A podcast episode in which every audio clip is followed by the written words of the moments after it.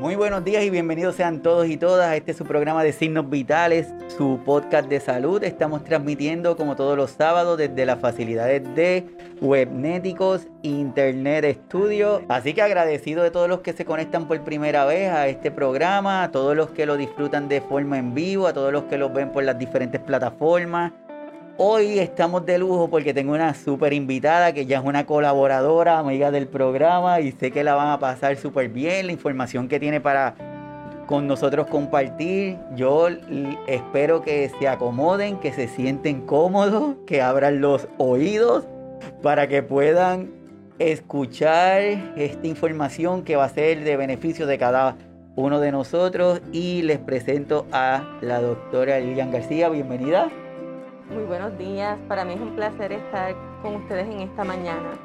Sí, la doctora Lucía está con nosotros, ya, ya la habíamos tenido con nosotros previamente y quisimos que regresara para sacarle el jugo en este tema de hoy, que es más allá de la demencia con la doctora Lucía García Carmona.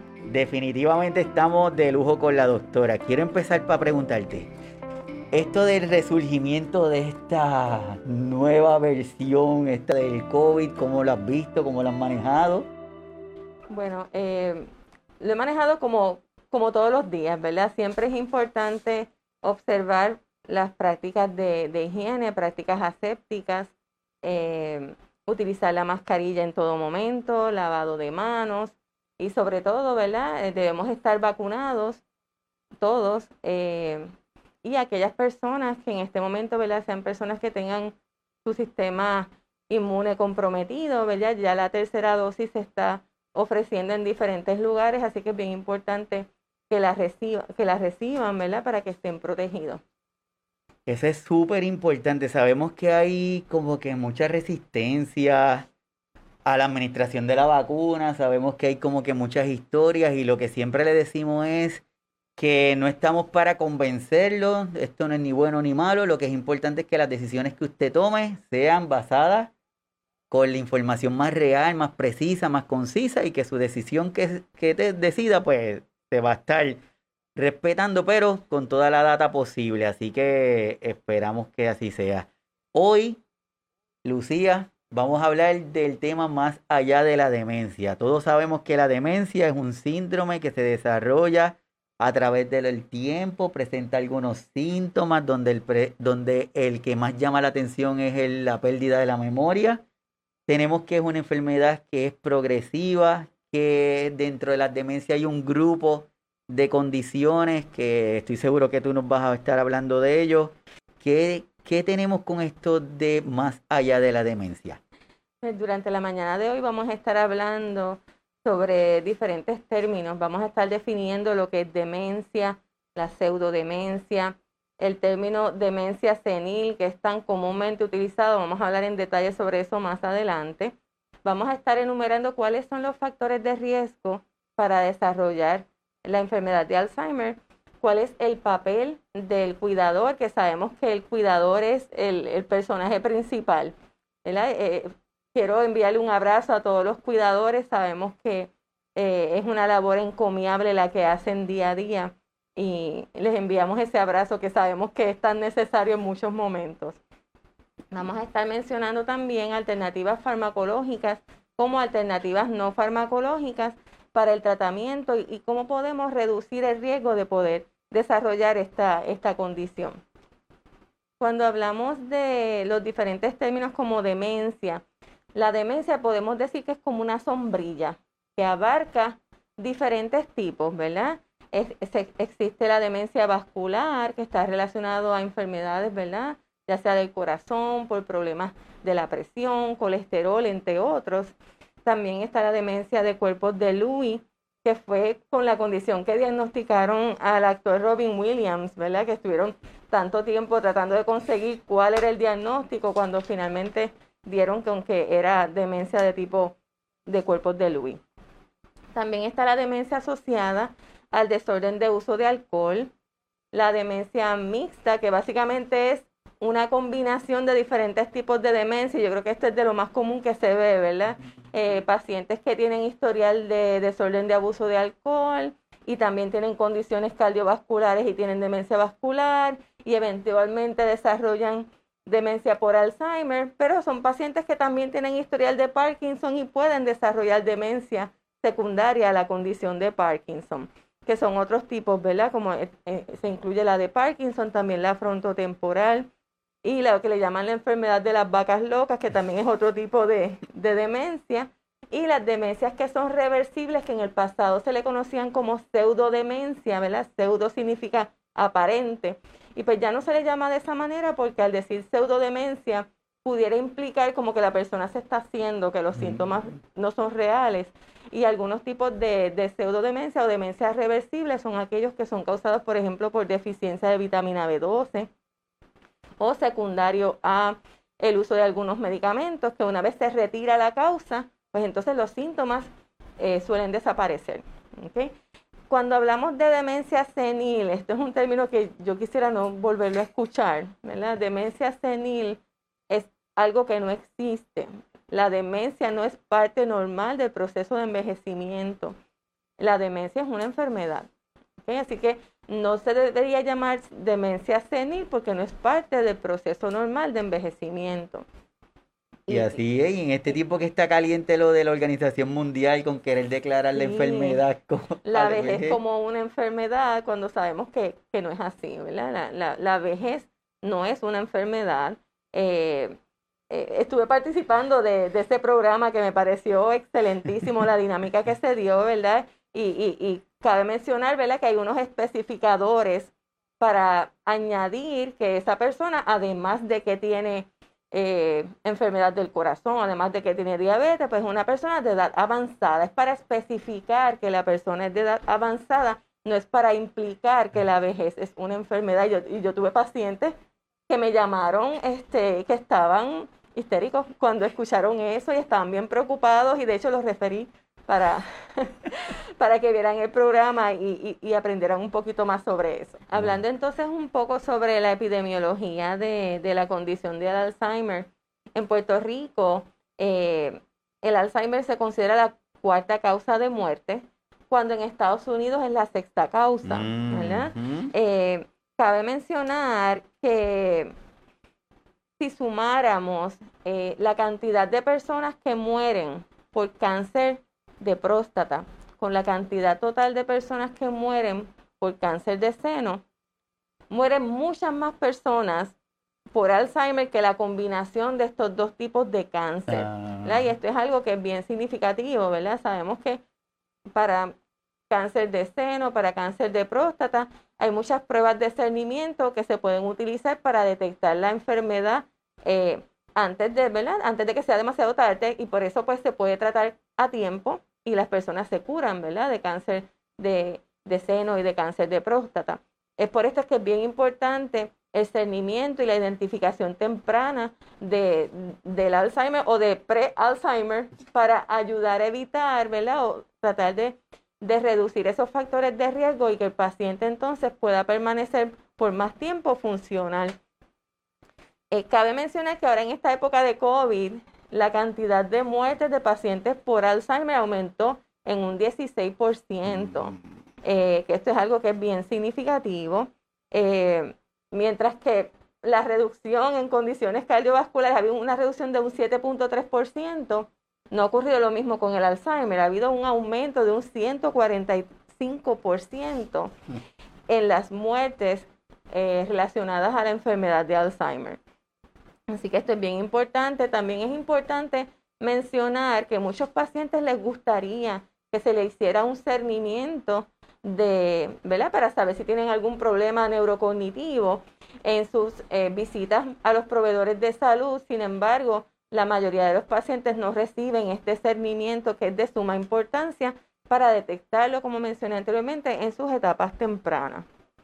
Cabe mencionar que los adultos transgéneros experimentan mayores tasas de, deterioro cognitivo y estamos hablando de la percepción que ellos tienen en términos de deterioro cognitivo. De esto pues hace falta estudiar un poco más, ¿verdad? Porque son poblaciones que no necesariamente se estudian eh, individualmente, ¿verdad? Se segregan para ver eh, qué es lo que ocurre, ¿verdad? Eh, y muchas de, estas, de estas personas, pues eh, algunos pudieran estar recibiendo tratamientos hormonales, otros no, otros van a, depender de cuál es la percepción que ellos tienen. Y eso pues hace un poquito más difícil la estratificación para poder estudiar, pero en términos generales, en, cuestionarios que se han hecho a la población de adultos transgénero, pues ellos experimentan mayores tasas de deterioro cognitivo eh, subjetivo, por decirlo así. Dentro de otros factores de riesgo para desarrollar el Alzheimer, pues los que más comúnmente se escuchan, ¿verdad? Sabemos que el aislamiento social es un factor de riesgo para poder desarrollar la condición de Alzheimer, eh, enfermedades vasculares, la presión alta, diabetes, y no solo diabetes, la resistencia a insulina y la prediabetes también son factores de riesgo. Eh, el fumar es un factor de riesgo no solo para Alzheimer, sino también para demencia vascular la edad avanzada, que es un factor de riesgo que no podemos modificar, ¿verdad? Aunque queramos usar restilena, aunque existen las cirugías plásticas, pues la edad que tenemos cronológica va a seguir siendo la misma, ¿verdad? Así que eh, antecedentes familiares o historial familiar es un factor de riesgo de todos conocidos. Sin embargo, hay otros factores de riesgo que quizás no se mencionan tanto y yo considero que son igualmente importantes porque la prevalencia de esas condiciones en Puerto Rico son bien altas. Por ejemplo, la apnea del sueño. La apnea del sueño es un factor de riesgo para desarrollar no solo Alzheimer, también demencia vascular, fibrilación atrial, que es un tipo de arritmia que puede aumentar el riesgo de que la persona entonces tenga un derrame cerebral, ¿verdad? O apoplejía, un ataque cerebral, que también, ¿verdad? Aumenta el riesgo de demencia vascular. Así que es bien importante que si usted tiene historial de apnea del sueño y usted se le prescribió un, un CIPA o una máquina, ¿verdad? Para que usted utilice por las noches al dormir, que por favor la utilice porque está reduciendo el riesgo de muchas cosas, de Alzheimer, demencia vascular, de derrames eh, cerebrovasculares. También va a estar reduciendo eh, las probabilidades de que tenga eh, un accidente de tránsito, porque si usted no duerme bien, ¿verdad? Usted se puede quedar dormido guiando. Y, sabemos que el insomnio también es otro factor de riesgo para desarrollar la condición de Alzheimer. Aparte de que usted se va a sentir cansado, va a estar menos productivo durante el día. Así que si usted la tiene, por favor, úsela, ¿verdad? Si tiene un familiar, si su esposo o su esposa tiene historial y tienen la máquina allí en la mesa de noche cogiendo polvo, por favor, utilícenla. Eso es cierto.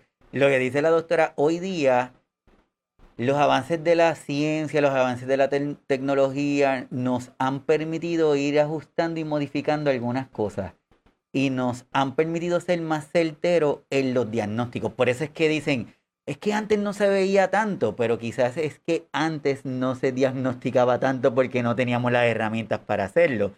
Entonces la parte de la apnea de sueño es vital porque incluso yéndonos un poquito para atrás, Sabemos que hasta la capacidad o la calidad de sueño interfiere en nuestro sistema inmunológico.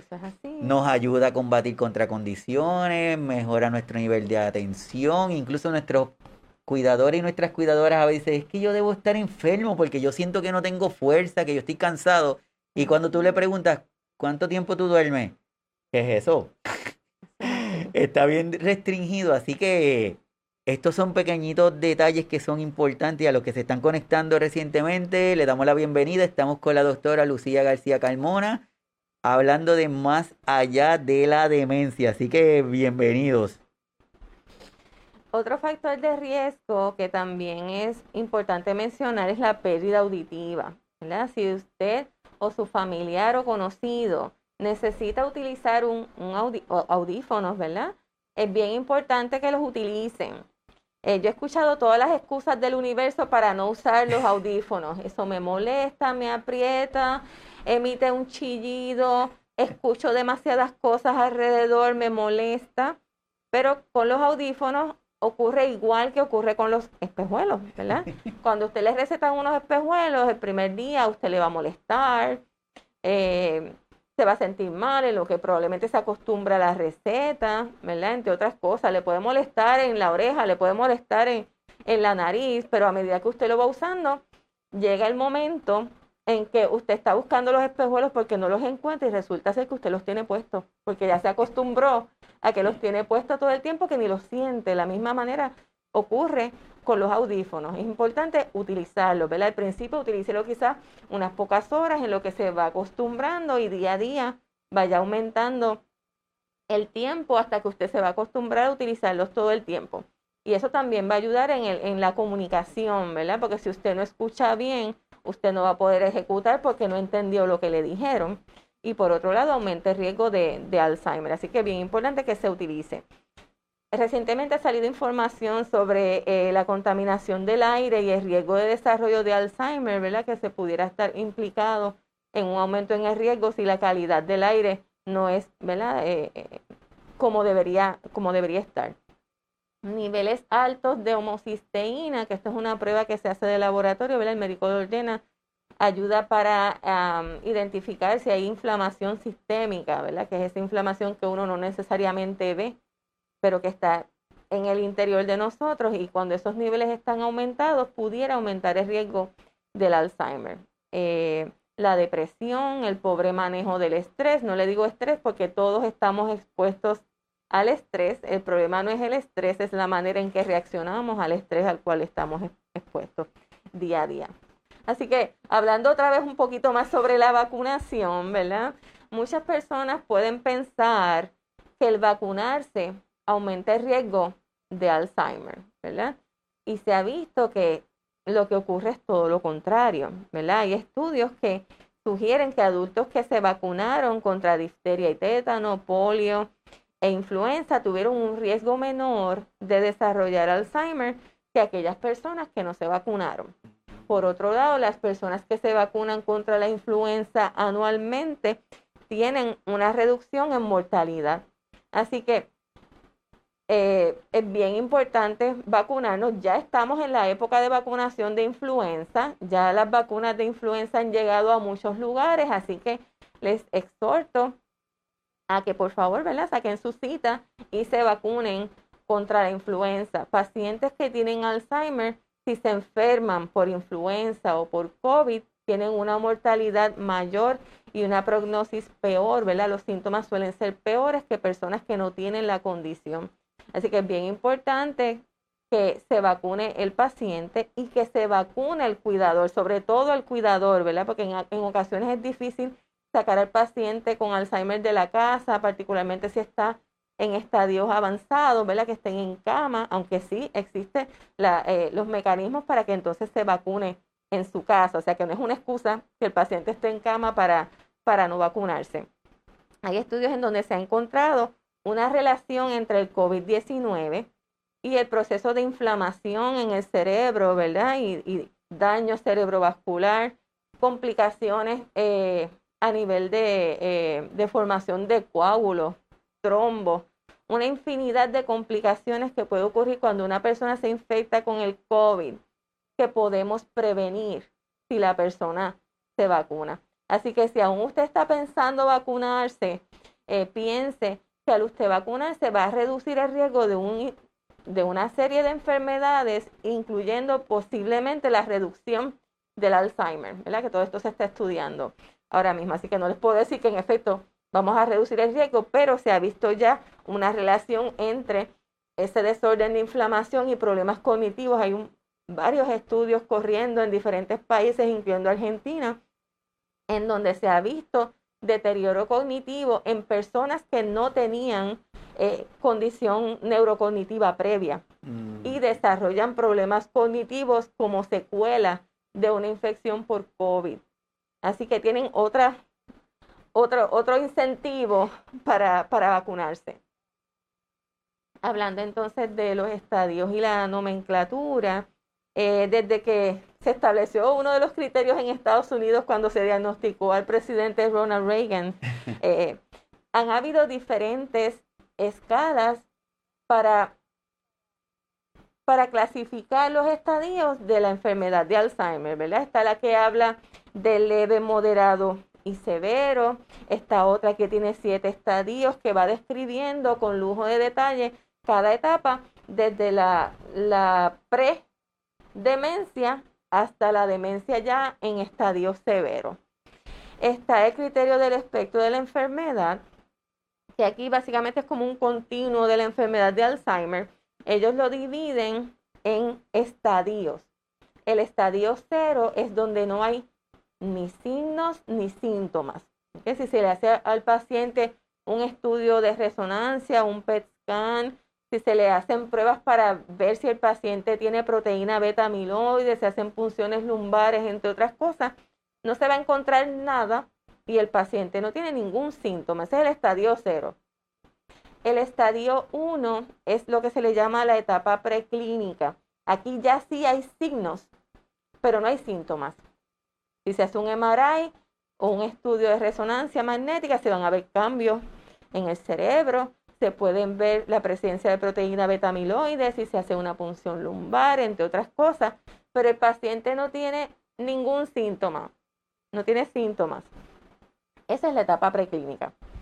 El estadio 2 es lo que en el pasado se le conocía como mild cognitive impairment o eh, desorden cognitivo leve que ahora bajo el DSM-5, que es lo que se le conoce como la Biblia de Psiquiatría, por así llamarlo, eh, pues se le conoce como desorden neurocognitivo leve. Y se le cambia la manera de llamarlo, porque cuando hablamos de demencia, lo primero que se le ocurre a uno cuando alguien le dice que está demente, ¿verdad? Esa persona está loca. Y para evitar esa, esa, esa esa manera, ¿verdad?, eh, peyorativa de, ver la demencia, pues se le cambia el nombre a desorden neurocognitivo, ¿verdad? Es como un eufemismo. Sigue siendo lo mismo, sigue siendo demencia, pero se le llama de una manera distinta.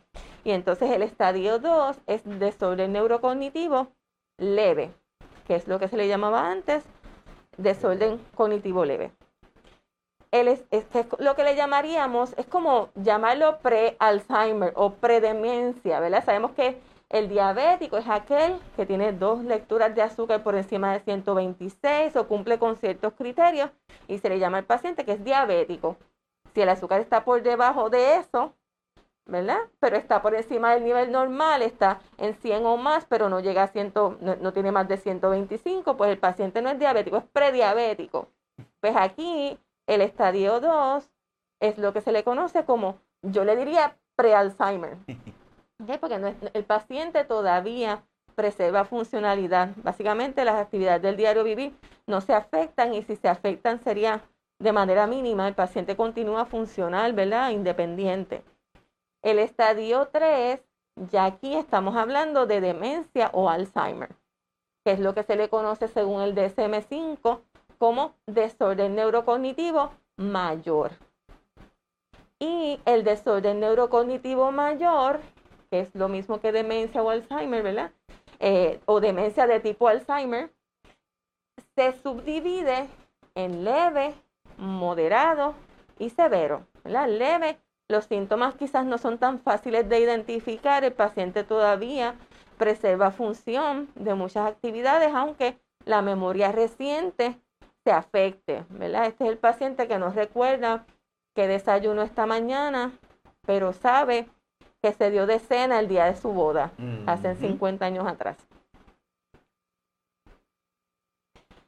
Cabe mencionar, ¿verdad?, que, em, que hay diferentes dominios afectados en la enfermedad de Alzheimer. Cuando hablamos de Alzheimer, prácticamente el Alzheimer es sinónimo de problemas de memoria, ¿verdad? De eso es de lo que se habla todo el tiempo. Sin embargo, eso no es lo único que se afecta. Se, afectan seis dominios eh, en esta condición, ¿verdad? Entre ellos, eh, la capacidad motora que tiene el paciente, la percepción de espacio y profundidad, y es por esto que el paciente tiene un mayor riesgo de caerse, pudiera tener dificultad para hacer actividades del diario vivir, porque la parte motora se afecta, ¿verdad? También se afecta el lenguaje. Puede que el paciente tenga dificultad para encontrar las palabras, ¿verdad? Sepa de qué objeto se está hablando, él sabe lo que es, pero no puede decir el nombre, no recuerda cómo llamarlo, ¿verdad? Como cuando a veces uno dice, lo tengo en la punta de la lengua. pero no me sale la palabra. Yo conozco a esa persona, pero no me viene a la mente el nombre, lo tengo en la punta de la lengua, ya mismo me acuerdo, pues es algo similar, ¿verdad? Eh, que tienen esa dificultad para encontrar palabras. Por otro lado, se puede afectar la capacidad de identificar el objeto, ¿verdad? Que el paciente no sepa eh, lo que es un lápiz, lo que es la cuchara, por ejemplo, ¿verdad? Versus sé lo que es la cuchara, pero no me acuerdo cuál es el nombre. Esa cosa que se usa para comer, lo que usamos para comer, Y el paciente no puede decir la palabra cuchara, por ejemplo. El aprendizaje, ¿verdad? Y la memoria, como habíamos mencionado, sí se va, se va a afectar, ¿verdad? Aprender cosas nuevas se va a hacer un poco más difícil a medida que va progresando la enfermedad. Y al principio la memoria que se afecta es la memoria reciente y luego se afecta la memoria a largo plazo, ¿verdad? Cuando se le hace al paciente, por ejemplo, diferentes escalas como el mini mental, le, le, mencionan tres palabras y se le pregunta al paciente, ¿verdad? Que las repita, por ejemplo, lápiz, casa y carro, y se le pide al paciente que las repita. Cuando el paciente las repite en el momento, esa es la memoria inmediata, ¿verdad? Luego se le habla al paciente de otras cosas y se le vuelve a preguntar los objetos y si el paciente no los recuerda, pues sabemos que la memoria reciente se afectó, ¿verdad? Aunque la inmediata no, porque pudo repetirlo en el, en el momento en que, se le, en que se le mencionó. Pacientes con Alzheimer pudieran tener también problemas eh, de interacción social. Eh, muchas veces se aíslan, que pudiera estar relacionado a la condición, como pudiera estar relacionado también a a problemas de depresión que en muchas ocasiones coexisten, ¿verdad? Y no se sabe qué vino primero, si fue el huevo o la gallina. El paciente puede tener depresión y presentar problemas de memoria y problemas en la ejecutoria secundario a la depresión. Y eso no quiere decir que el paciente tenga Alzheimer, ¿verdad?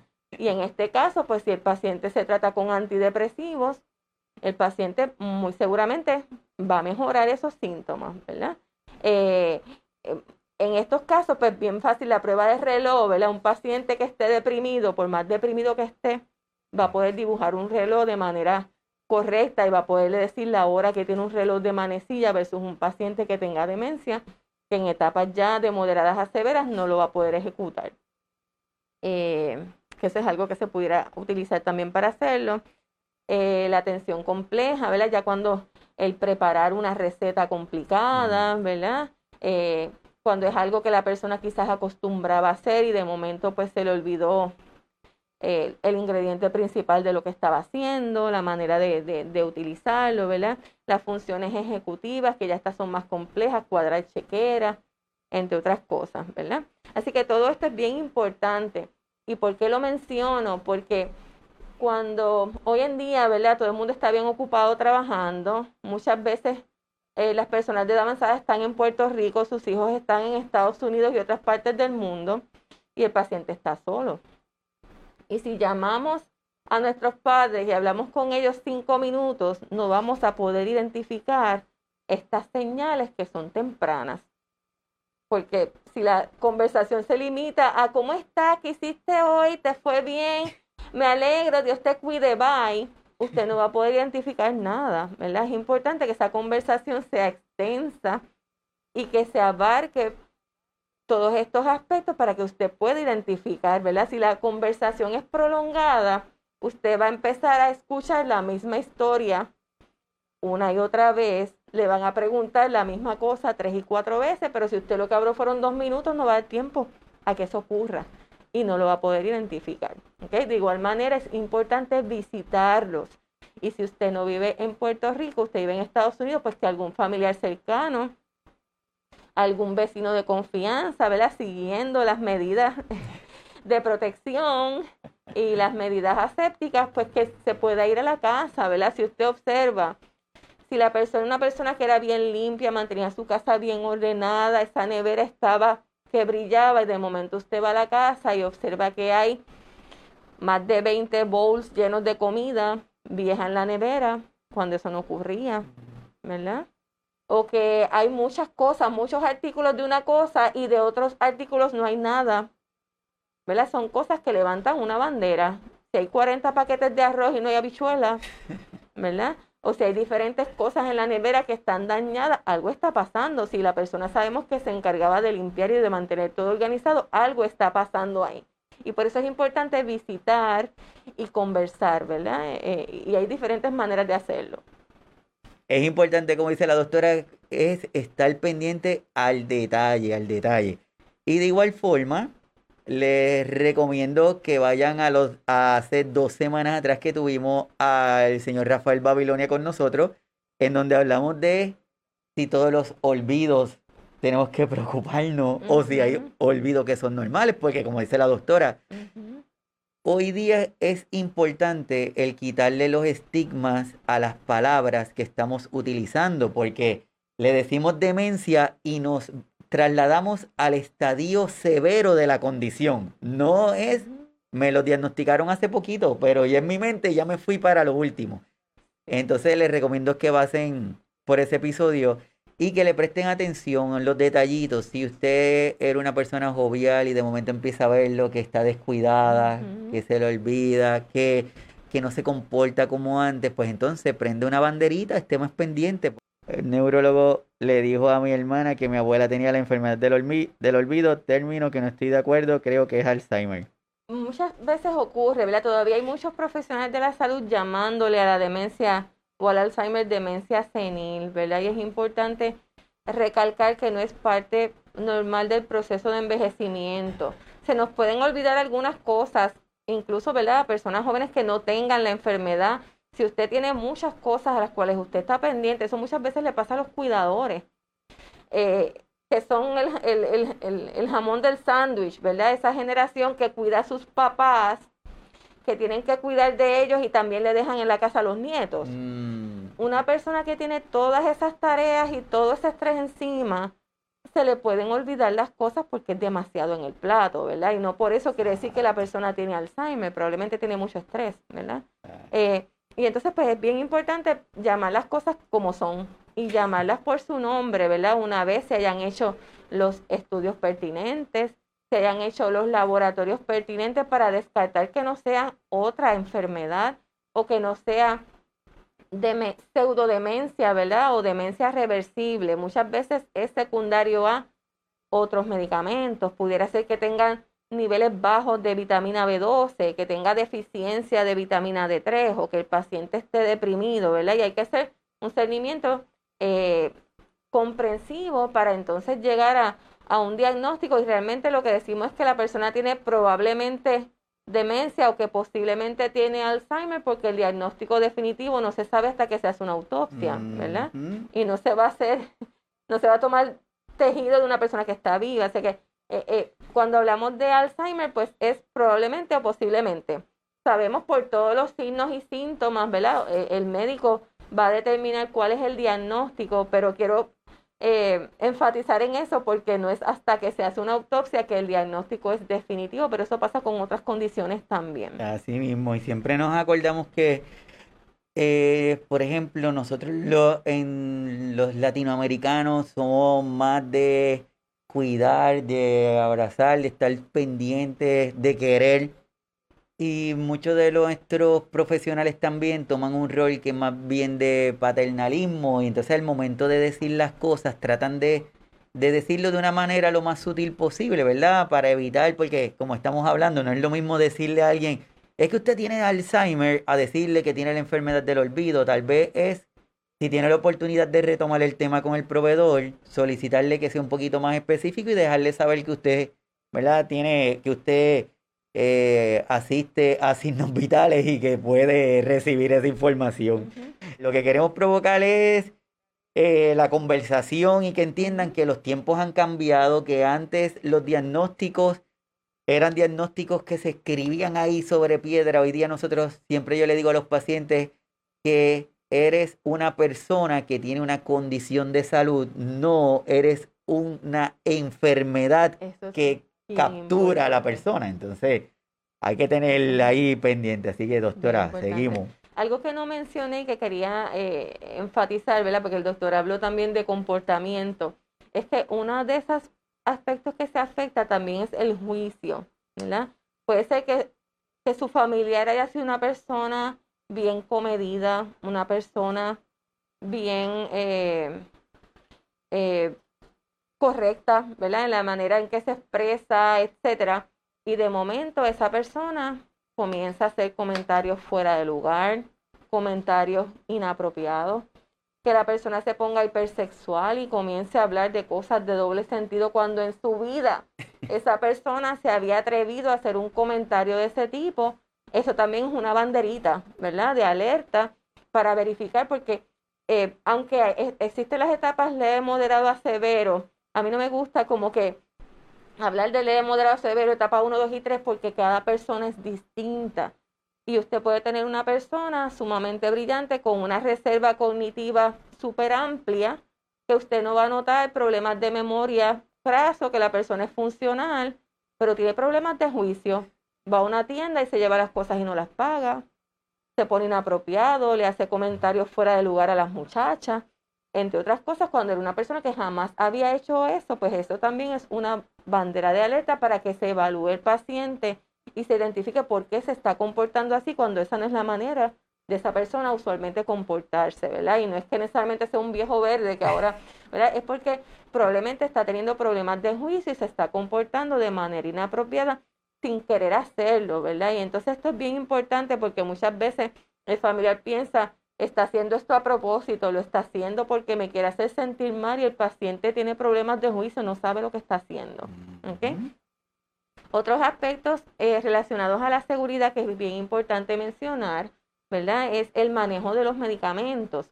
Eh, si el paciente lleva mucho tiempo tomando las mismas medicinas, pues vamos a ver que el paciente probablemente va a poder manejar los medicamentos con poco problema o poca dificultad, pero en la medida en que se le hacen cambios en los medicamentos, ahí es que vienen los problemas, ¿verdad? Eh, así que es bien importante observar eso para que en el momento en que el paciente ya no pueda manejar los medicamentos por sí mismo, entonces el familiar o cuidado se haga cargo o que esté supervisando directamente cómo lo hace, ¿verdad? Para evitar duplicidad en una dosis y que el paciente tenga efectos adversos o que la condición se descompensa porque el paciente no se está tomando las medicinas y se le olvida. Eh, de la misma manera, a medida que progresa la condición, puede que el paciente tenga dificultad para tragar, y no todas las tabletas se pueden triturar y no todas las cápsulas se pueden abrir. Y es el momento de hablar con su farmacéutico o con su proveedor de salud para buscar otra alternativa terapéutica. Aquí también está el número del Centro de Control de Envenenamiento, que es el 1-800-222-1222. Es bien importante tenerlo a la mano. Si usted tiene nietos, niños pequeños, si tiene animalitos y para ¿verdad? Eh, personas de avanzada que tengan demencia o alguna otra condición, que pudieran, ¿verdad?, envenenarse porque se tomen un detergente, eh, eh, un detergente, que ahora los detergentes huelen a frutas y huelen, y pudiera pensar que es jugo y se lo puede tomar, ¿verdad? Así que todas estas cosas, al igual que los cuchillos y cosas que pueden ser riesgosas, mantenerlas, ¿verdad?, en un lugar seguro y fuera del alcance de ellos.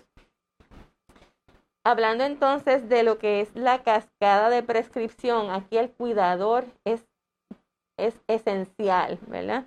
Porque muchas veces pasa que el paciente tiene un síntoma nuevo y va a su médico y le dan un medicamento para tratar ese síntoma nuevo.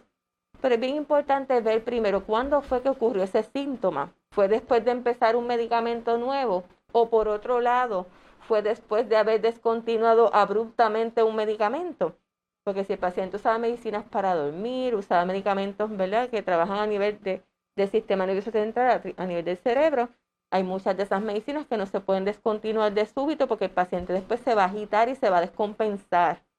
Y si el médico no sabe que se le acabó la medicina de dormir, no sabe que se le acabó el medicamento para el Alzheimer, le van a añadir otras cosas para tratar esos síntomas cuando el problema fue que se le acabó el medicamento. O que se empezó una medicina nueva que le causó esa reacción. Y eso ustedes son los que lo pueden identificar para decirle al médico. De igual manera, personas de edad avanzada pudieran tener una infección de orina y presentar síntomas atípicos.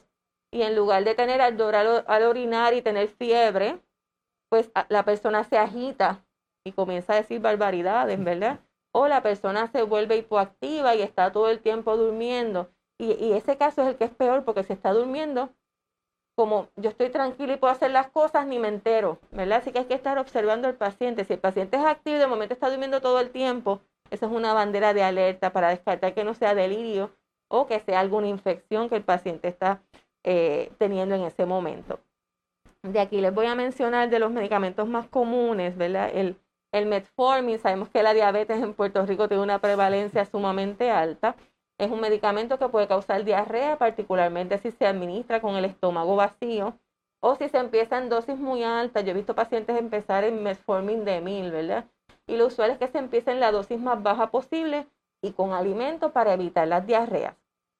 El uso prolongado de metformin, por otro lado, disminuye los niveles de vitamina B12 y mencionamos que niveles bajos de vitamina B12 pueden causar problemas de memoria Así que si usted está tomando metformin, es importante que se le hagan niveles de vitamina B12 para evitar que tenga deficiencia y tenga problemas de memoria y después le diagnostiquen que tiene Alzheimer cuando es deficiencia de vitamina B12. ¿Está bien?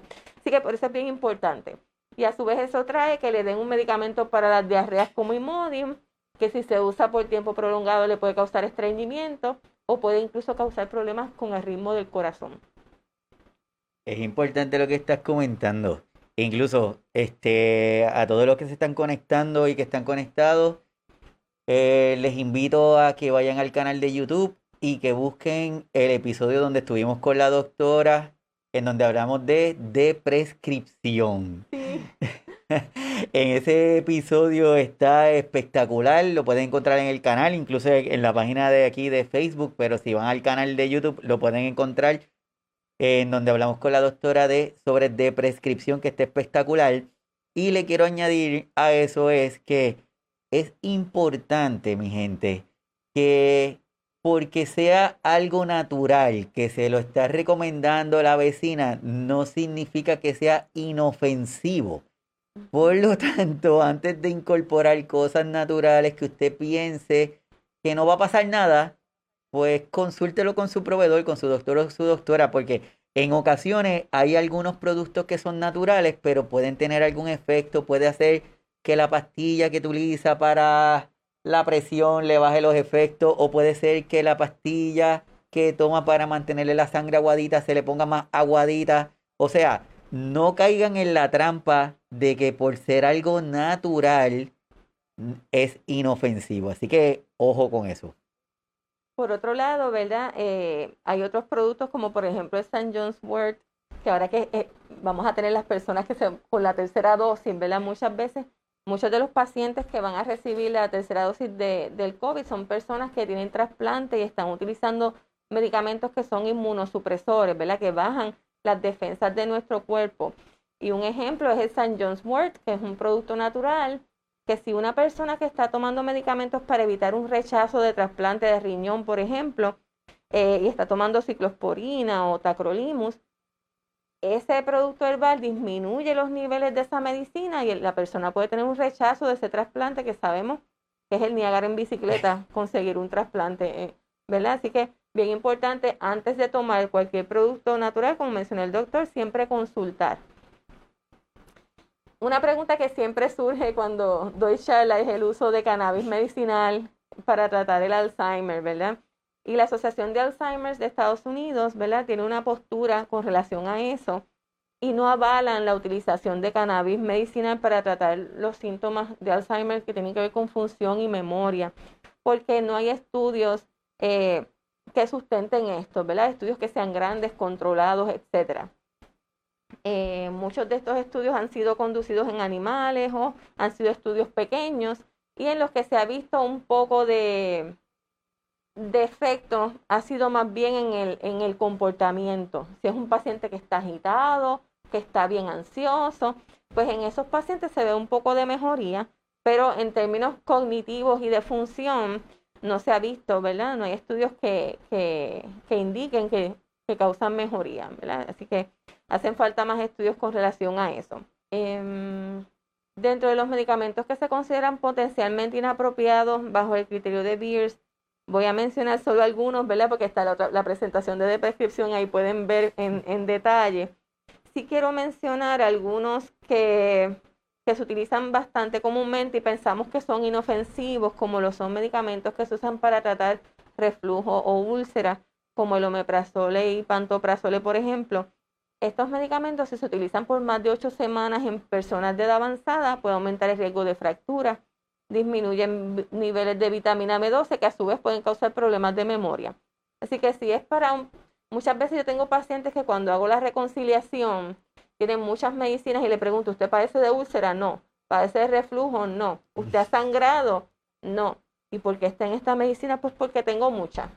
Pues entonces el problema es que hay muchas medicinas, ¿verdad? Hay que deprescribir, tratar de que el paciente tenga las que son necesarias y no añadir una para que las otras no me caigan mal. A menos que la otra medicina sea necesario que el paciente la tenga, ¿verdad? Porque hay casos y hay casos. El aceite mineral puede aumentar el riesgo de pulmonía por aspiración, independientemente de que el paciente tenga o no problemas al tragar. Así que hay otras opciones para, para, el estreñimiento, también modificación en lo que comemos, ¿verdad? Porque muchas veces no, no se ingiere la suficiente cantidad de agua, particularmente en pacientes de edad avanzada con Alzheimer, que no le pueden decir tengo sed, pues muchas veces se deshidratan, ¿verdad? Y tenemos que estar pendientes de que ese paciente esté bien hidratado. Claro está, hay pacientes que van a tener restricción de fluidos si tienen historial de fallo cardíaco, por ejemplo, ¿verdad? Pero dependiendo de de lo que su proveedor le diga, es importante estar pendiente de que esté hidratado porque el paciente probablemente no le va a pedir agua si tiene sed. El megestrol muchas veces se usa para, para estimular el apetito y puede aumentar el riesgo de coágulos. El ciprostadino periactin disminuye la eficacia de las medicinas que se usan para tratar Alzheimer y pueden causar estreñimiento. Así que también pues, son de esos que se prefiere evitar, aparte de que no está indicado para eso el Alzheimer en tantos años que han pasado, ¿verdad? Tenemos muy pocos medicamentos aprobados por la FDA. Desde 1993 que surgió el Tacrin, que fue retirado del mercado por efectos adversos este, a nivel de hígado. Luego en el 97 es que viene el Donepezil Aricep. Y los que vienen en años subsiguientes hasta el 2001, todos pertenecen a la misma familia. Son inhibidores de colinesterasa, todos trabajan igual. No es hasta el 2003 que llega el Me Mantiene una amenda. Eh, en el 2014 no viene un medicamento nuevo, sino una combinación de dos de los que ya existían. Y no es hasta el 2021 que se aprueba, ¿verdad? Un medicamento de una categoría nueva. Y es que está el aducanumab o aduhelm, que se aprobó ahora en el 2021. El aducanumab o aduhelm es un anticuerpo monoclonal los anticuerpos monoclonales trabajan eh, similar a una vacuna. Ellos trabajan atacando esa proteína eh, amiloide. Ellos son específicos para atacar ciertas cosas, ¿verdad? Hay, hay anticuerpos monoclonales que se utilizan para tratar cáncer, hay anticuerpos monoclonales que se utilizan para tratar artritis reumatoide, se usan para tratar muchas condiciones. Este en particular está desarrollado enfocado en atacar la proteína beta-amiloide para evitar que se creen esas placas que se entiende, ¿verdad?, que es una de las razones para el desarrollo de la condición de Alzheimer. ¿Quiénes se benefician de utilizar este medicamento? Pacientes que están en etapas tempranas, ya sea desorden neurocognitivo leve o desorden eh, cognitivo leve, o aquellos pacientes que están en etapas tempranas de Alzheimer. Pacientes en estadios eh, severos, ¿verdad? Ya en etapa ya tardía de la condición, pues no, no, ni se ha estudiado ni se ha visto beneficio. Así que esos no son los pacientes que van a utilizar este medicamento. ¿Qué se requiere? Eh, antes de comenzar este medicamento es importante que el paciente tiene que tener un, un, MRI, un, estudio de resonancia magnética, ¿verdad? Antes de comenzar el medicamento y luego una vez se va dosificando el medicamento hay que hacer repetir MRI para evaluar la existencia de unas anomalías que pueden ocurrir, que se le, se le llaman eh, anomalías relacionadas al amiloide o ARIA, ¿verdad? Por sus siglas en inglés. La H, que tiene que ver con hemorragias y ah. con problemas de hemosiderosis, que tiene que ver, ¿verdad? Con, con, con todo ese hierro que se deposita por la hemorragia que puede ocurrir y el área E, que la E es de edema o inflamación que puede ocurrir a nivel de cerebro. Este medicamento tiene como como desventaja quizás la ruta de administración, las otras medicinas que mencionamos, pues son medicamentos que se administran por boca o vienen en parche o parcho, como comúnmente le decimos, vienen en parche y es fácil administrar o vienen líquidos, pero esto es una infusión que se administra por la vía intravenosa. Esto no es algo que, eh, ¿verdad? Que, usted se lo va a administrar al paciente en su casa. Es algo que probablemente va a requerir que se administre en hospital, ¿verdad? Eh, que se despache en una farmacia especializada para, para que se le pueda administrar al paciente. Eh, se va titulando la dosis poco a poco, cada cuatro semanas, se empieza en un miligramo por kilo de peso y se va titulando hasta llegar a la dosis de mantenimiento, que es la de 10 miligramos por kilo, que es la que se entiende que es terapéutica. Sin embargo, eh, es la dosis que, que tiene una prevalencia mayor de estos efectos adversos, que incluyen dolor de cabeza, que puede ocurrir hasta un 20% más de los pacientes a los cuales se le administra, y los problemas de la, de la hemorragia y de la edema cerebral que puede ocurrir en más del 20% de los pacientes que llegan a la dosis de 10 miligramos por kilo al día. Aunque al buscar en la literatura puede que, que no veamos eh, que tiene contraindicaciones o puede que veamos que no tiene interacciones, ¿verdad? Esto es lo que se vio en los estudios y sabemos que los estudios muchas veces se excluyen pacientes que toman medicamentos que tienen un índice terapéutico estrecho o que tienen un alto riesgo de causar efectos adversos o interacciones, ¿verdad? Estos pacientes no estaban tomando anticoagulantes, por mencionarle un ejemplo. Y sabemos que si el medicamento puede causar hemorragia, ¿verdad?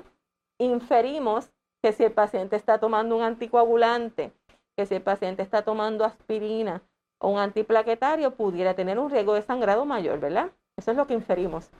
Eh, no lo puedo eh, constatar porque no se estudiaron, pero ¿verdad? Vamos, sabemos que cuando eh, podemos inferir que cuando esto salga ¿verdad? y se comience a, a, prescribir, se comience a administrar, es bien importante evaluar esas medicinas que el paciente está tomando y si tiene algo que aumente el riesgo de sangrado o de edema o de, o de inflamación, pues hay que tener precaución en esos pacientes, ¿verdad? Y eventualmente vamos a ver que se va a documentar cuáles son las contraindicaciones y cuáles son esas interacciones una vez se comiencen a ver cuando se recetan los pacientes, ¿verdad? Eh, eh, reales, porque sabemos que estos, eh, muchos pacientes que tienen Alzheimer mencionamos que los efectos, que los factores de riesgo eran hipertensión, diabetes, entre otras cosas, y muchos de estos pacientes van a estar tomando aspirina y probablemente otros medicamentos que pudieran interaccionar.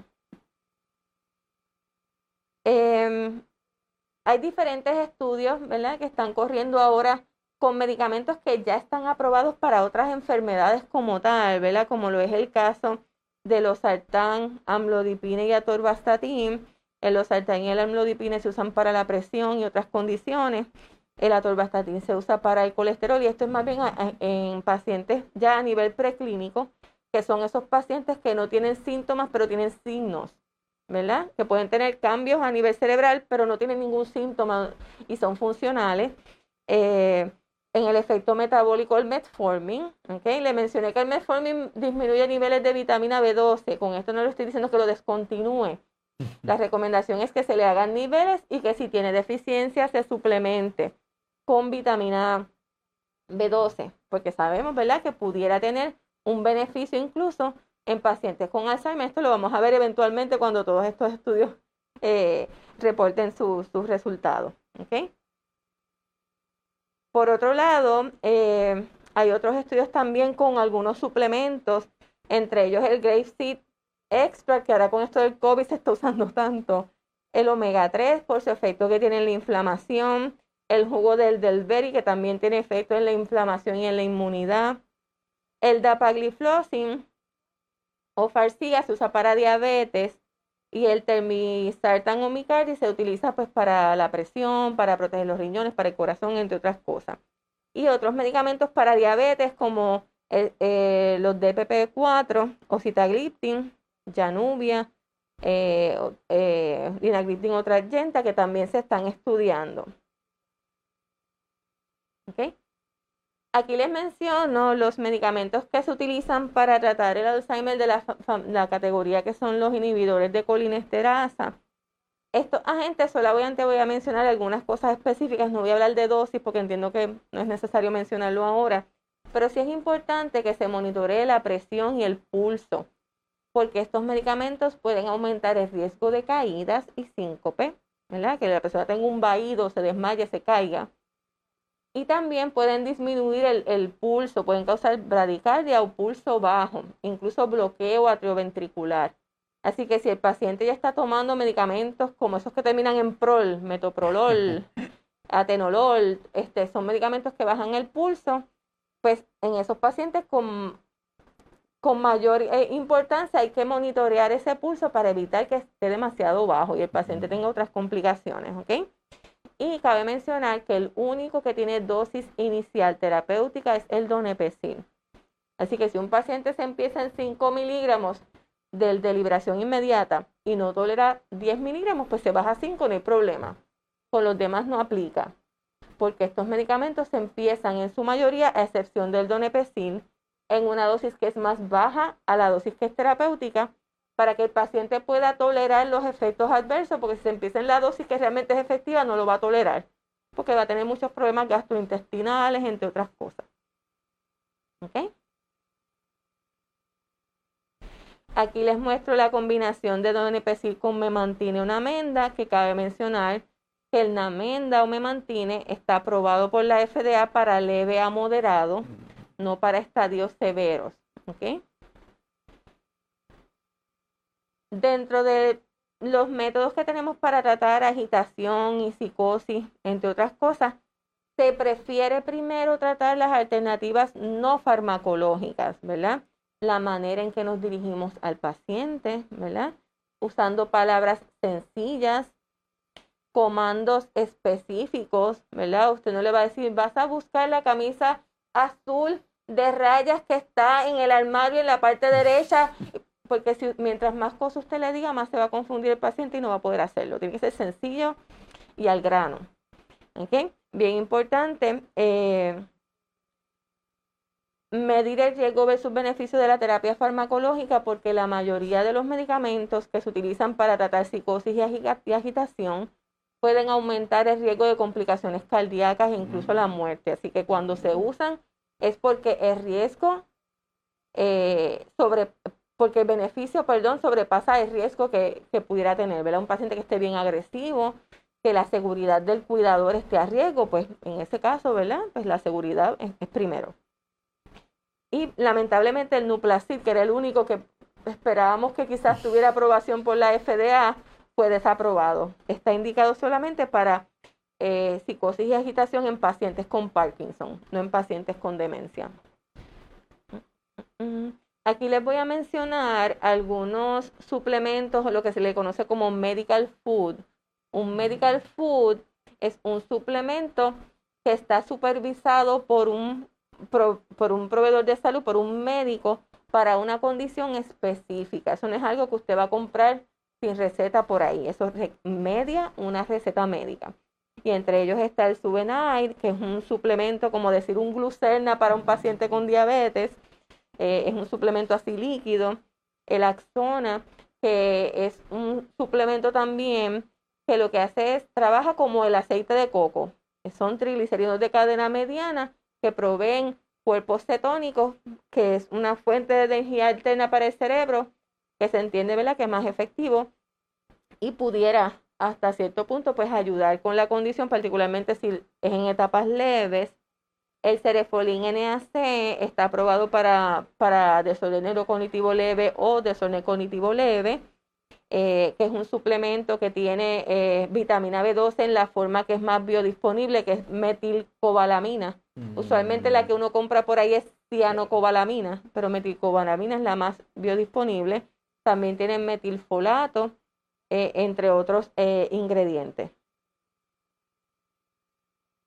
El fruto del café, que es la, usted sabe que el café eh, es como rojito, la pulpa del café, se entiende que estimula la producción del factor neurotrófico del cerebro eso se entiende que ayuda en la neuroplasticidad, ¿verdad? Para que esas neuronas se comuniquen mejor unas con otras y se ha visto que pudiera tener cierto beneficio.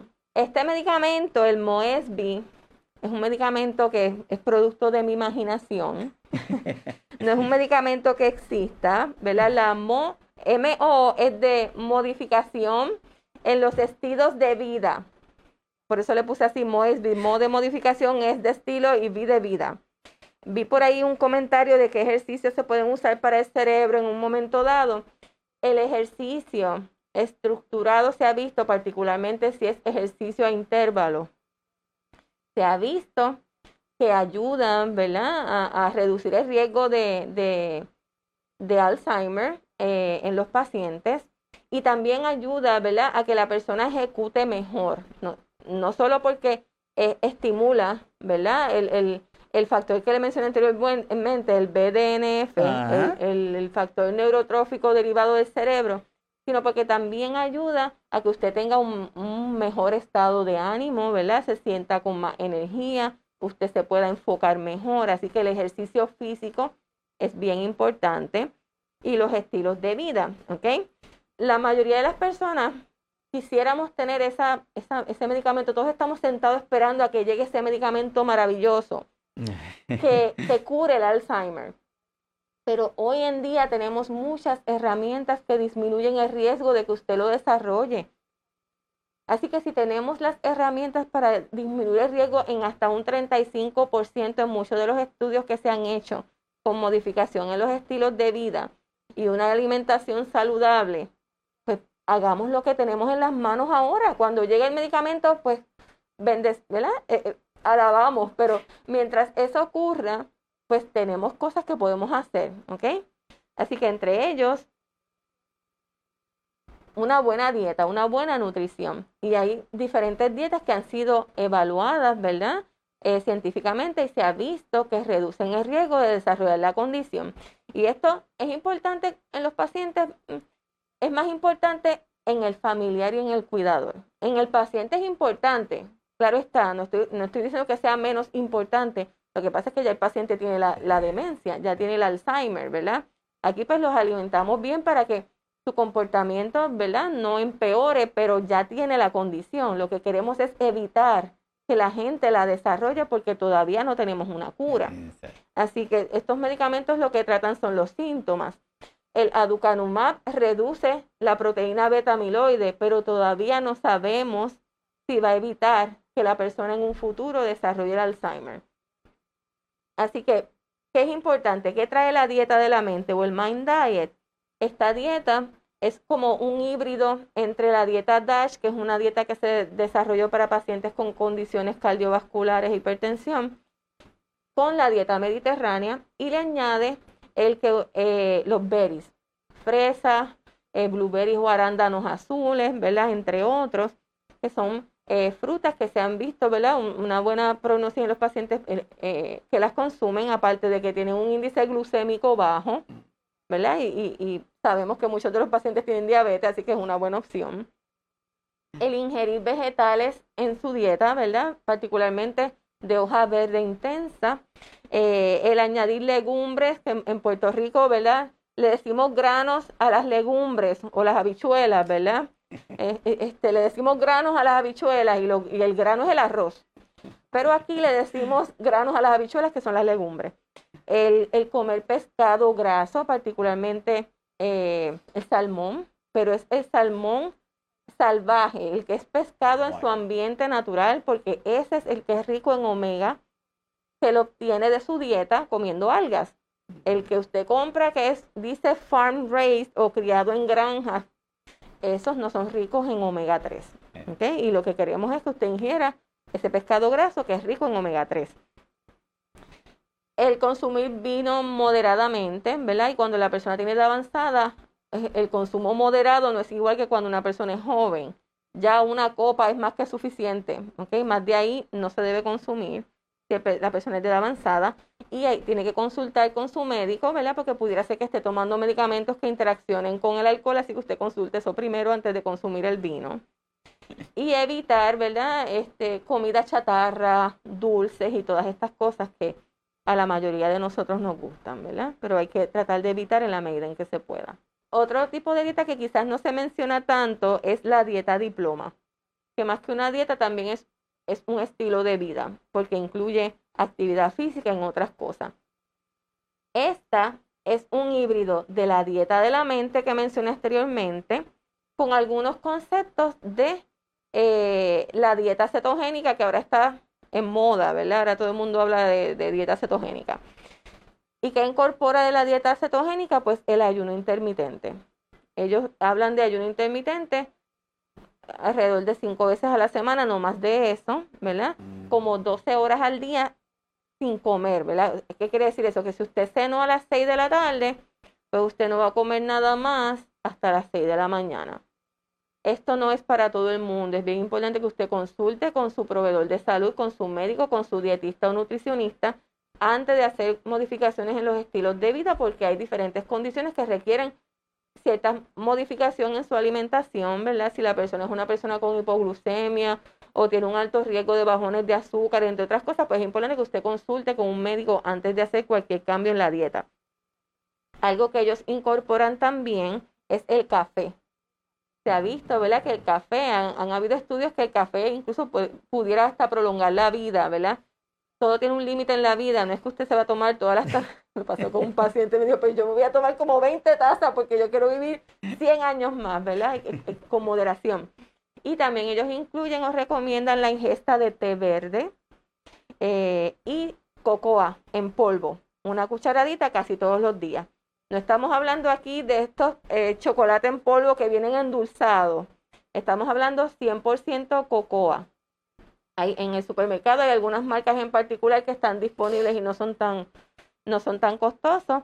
Eh, y pues eso le va a ayudar, ¿verdad? Por todos los nutrientes que tiene eh, antioxidantes y, fitonutrientes que, que se han visto que pueden ayudar a disminuir el riesgo del desarrollo.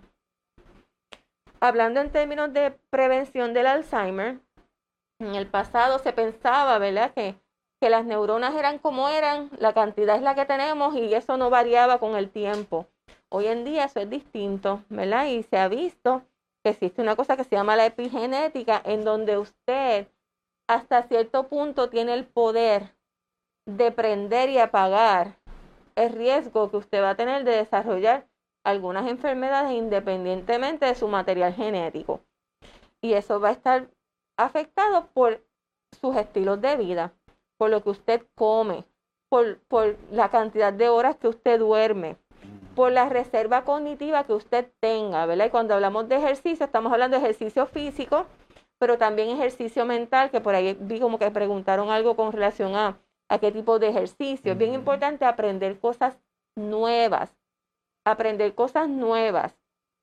Si usted no sabe tocar ningún instrumento, aprender un instrumento musical, aprender un baile que usted no sepa, aprender lenguaje de señas. Son muchas las cosas que podemos aprender y ahora con esto de la pandemia son tantas las cosas que usted puede buscar en las redes, ¿verdad? Eh, eh, navegar en la internet en sitios ¿verdad? que sean eh, que sean confiables eh, y usted puede aprender muchas cosas en Puerto Rico en, en, hay ciertas emisoras televisivas que están dando clases de lenguajes de señas entre otras cosas un montón de cosas que usted puede aprender y mientras más cosas usted aprenda mejor porque más reserva cognitiva usted va a tener y eso es lo que pasa en esas personas que cuando le hacen los estudios están en la etapa preclínica en el cerebro se observan un montón de cambios, pero la persona no tiene ningún, ningún síntoma. ¿Por qué? Porque esa persona se alimenta bien, porque esa persona hace ejercicio, porque esa persona ha estudiado mucho. Se ha visto que la deserción escolar aumenta el riesgo de que usted lo pueda desarrollar. Así que bien importante, los jóvenes que me escuchan, manténgase estudiando, manténgase aprendiendo cosas nuevas, descanse, disfrute de la vida, pero descanse, duerma, ¿verdad? Y evite los excesos. Por otro lado, también hay estudios que hablan de lo que es la microbiota y el microbioma, ¿verdad? Y se entiende que hay un eje cerebro-intestino, por ahí hay un montón de chistes, ¿verdad?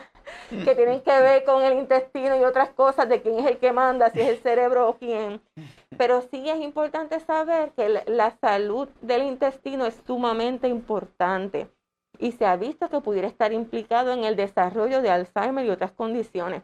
Particularmente se han visto estudios de personas que tienen este, diarreas infecciosas por Clostridium, que es una bacteria terrible. Aquí les tengo una ilustración donde, donde se la incluyo porque es, es importante para la prevención. Las zonas azules son áreas geográficas en donde viven personas de edad avanzada que viven bien y son funcionales, son independientes, ¿verdad? Eh, varias de estas zonas están, una de ellas está sorpresivamente en California, en Loma Linda.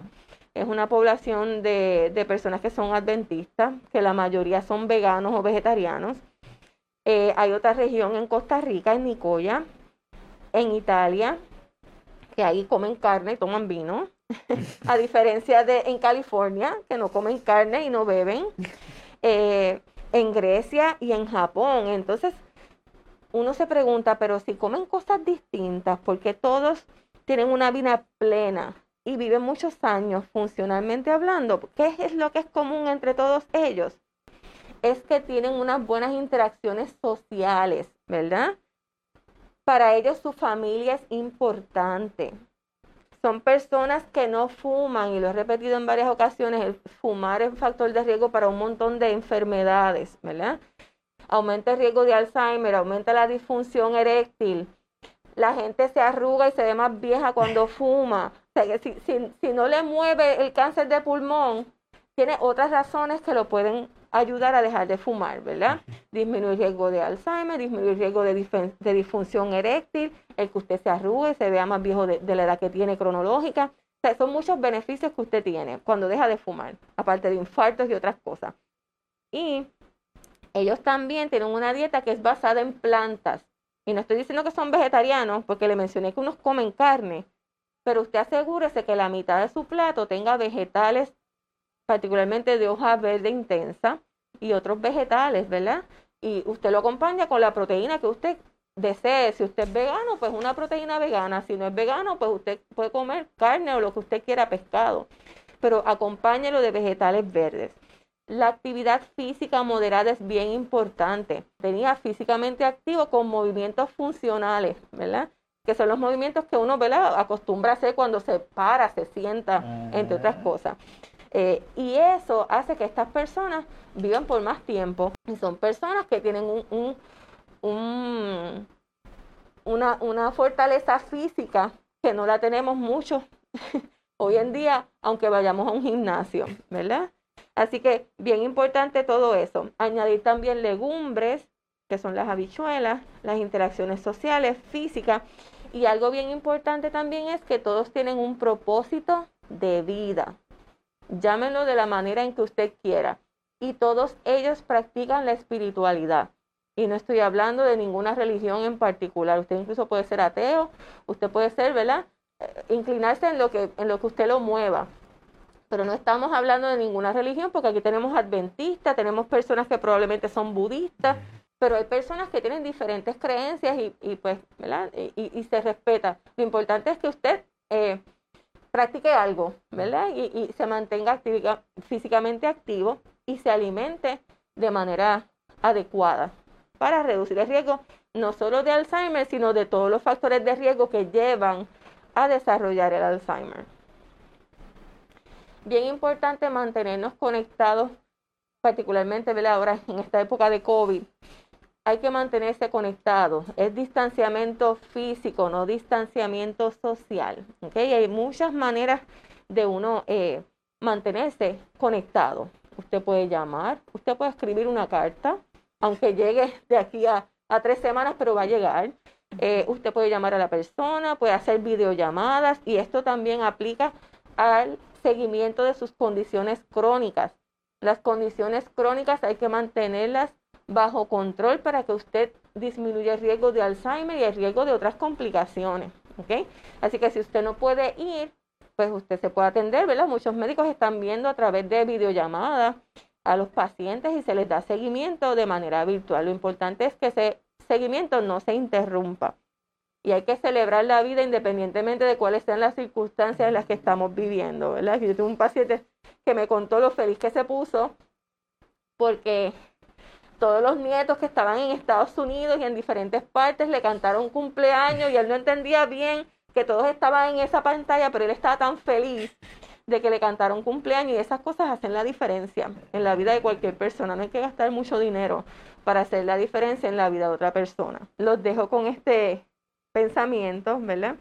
Hay una cosa que el Alzheimer no puede arrebatarnos, ¿verdad? Y eso es el amor. El amor no es una memoria, es un sentimiento que recibe en nuestros corazones y en nuestra alma, aunque en verdad se entiende que está en el cerebro, pero metafóricamente hablando siempre hablamos de que es un sentimiento.